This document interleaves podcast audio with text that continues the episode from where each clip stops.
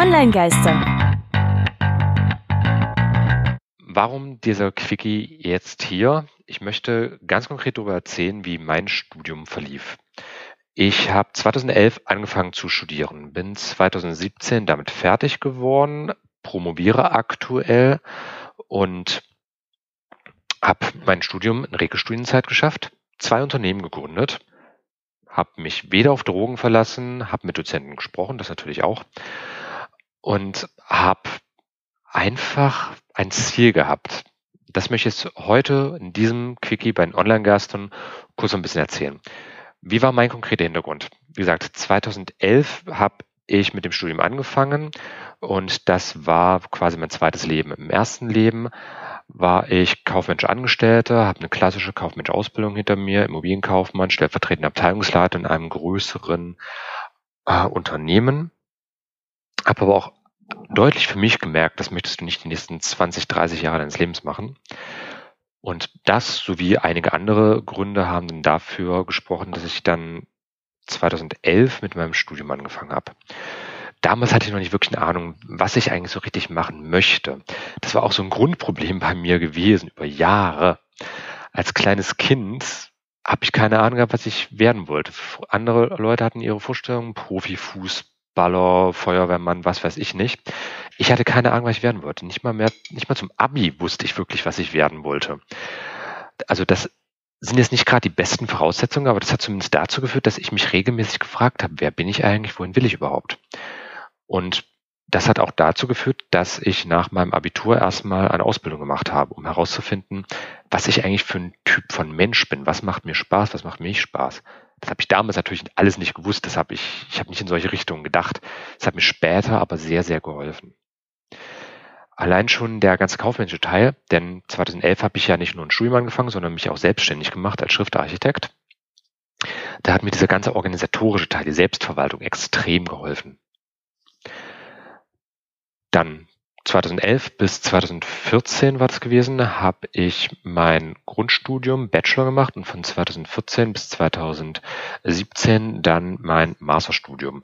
Wie gesagt, alles in etwa in Regelstudienzeit und ich habe zwei Unternehmen parallel dazu aufgebaut. Das eine war meine Agentur Schriftarchitekt, das andere ist die Alva OG, die euch wahrscheinlich weniger was sagen wird, ähm, aber vor allem im Kontext von der Seminar, das ist ja meine neue Dachmarke. Da dürfte es vielleicht eher mal schon gefallen sein. Und was mache ich da nun? Was habe ich gemacht parallel zum Studium? Ich habe vor allem mich darauf verlassen, ein Ziel zu haben, eine bestimmte Stoßrichtung zu wollen, etwas erreichen zu wollen. Ich wollte mich verbessern, ich wollte die Menschheit verbessern. Geht es nicht nur mal kleiner? Nein, geht es nicht. Wir brauchen Visionen. Wir brauchen Dinge, die wir erreichen wollen.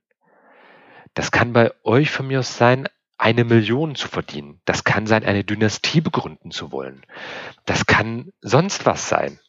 Aber nehmt euch Großes vor, denn nur dann könnt ihr groß denken und auch Großes erreichen wollen. Nur dann seid ihr eben nicht zufrieden mit dem, was ihr habt. Dann wollt ihr halt mehr. Und für mich war zum Beispiel meine Partnerin anfangs ein extremer Motivator gewesen. Ich wollte ihr ein gutes Leben ermöglichen. Ich wollte für sie sorgen, ich wollte ihr helfen. Ich weiß, dass sie das auch selbst kann. Aber ich wollte einfach die Möglichkeit haben, es für sie zu können. Ich wollte sie ausführen. Ich wollte mit ihr tolle Urlaube verleben. Und das kann man in dieser Gesellschaft wenn man Geld verdient und wenn man noch einiges daran verdient.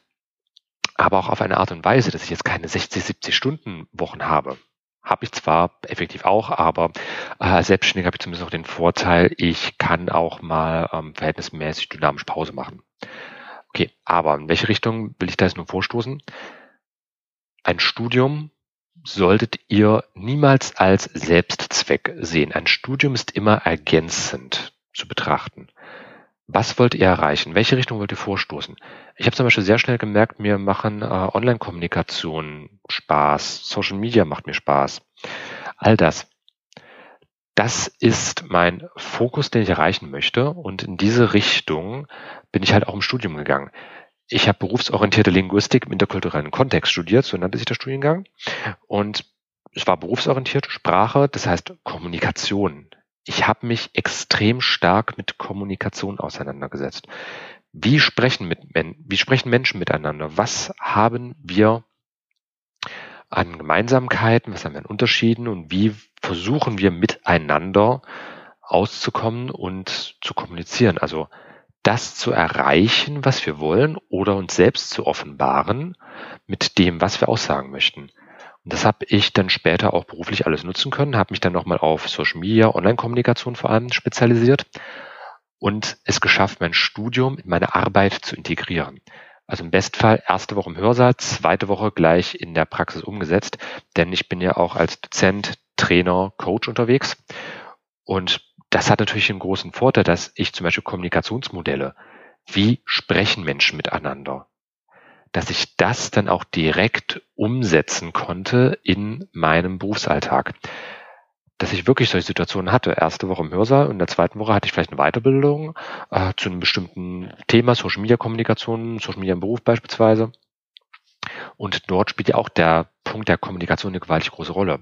Und wenn ich dann von mir aus das Dreieck nach Ogden Richards äh, mit reingebracht habe oder das nachrichtentechnische Kommunikationsmodell nach Shannon und Reaver, dann war das so gewesen, hat das auch hervorragend geklappt.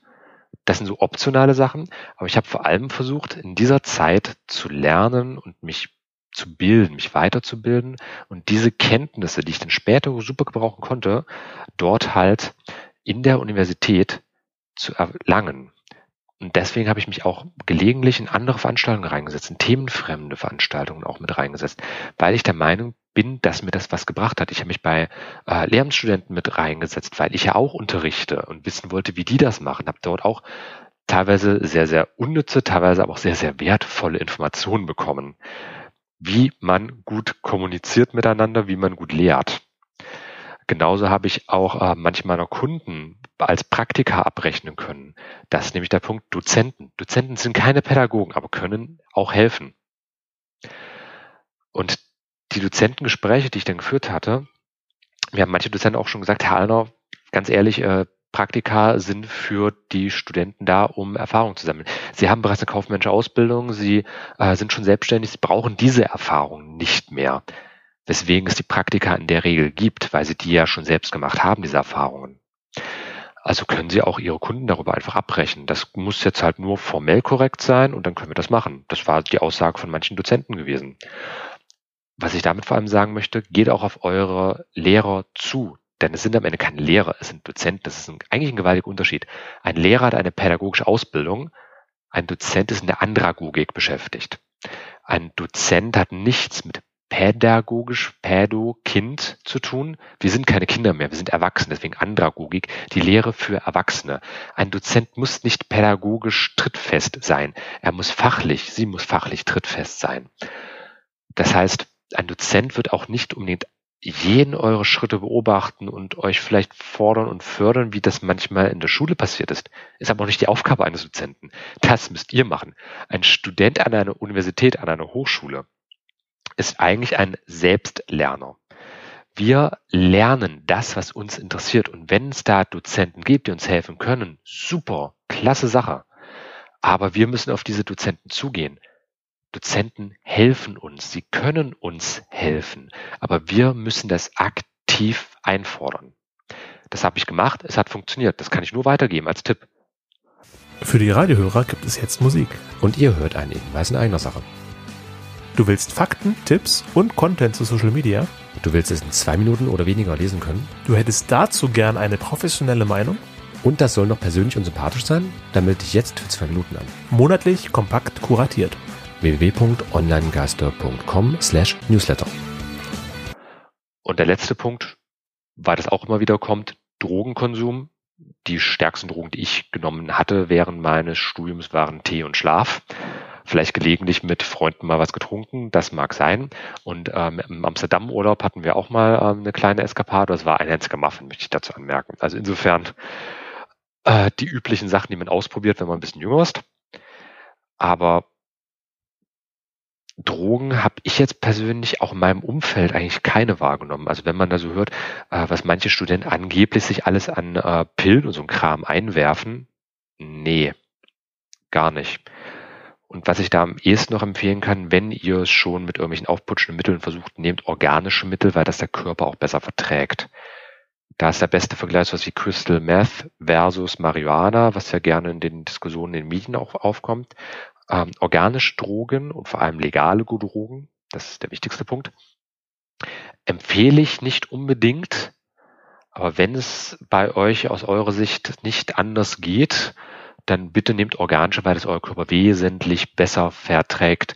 Das ist halt wie ein Salatessen versus, oder also frisch gepflückten Salat essen äh, versus irgendwelches abgepackte Chemiezeug aus der Nahrungsmittelindustrie.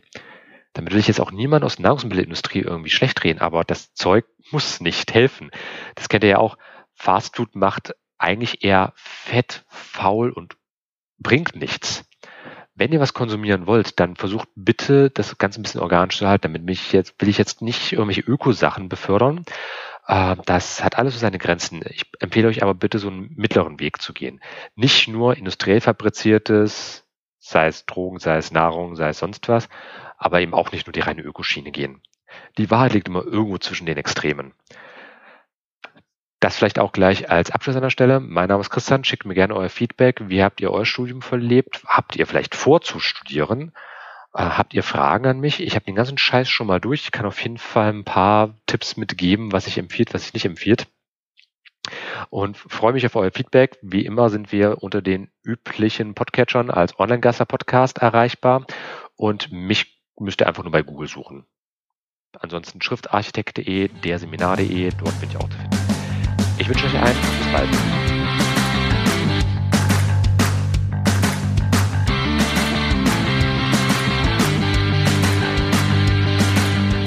Das war Online-Geister.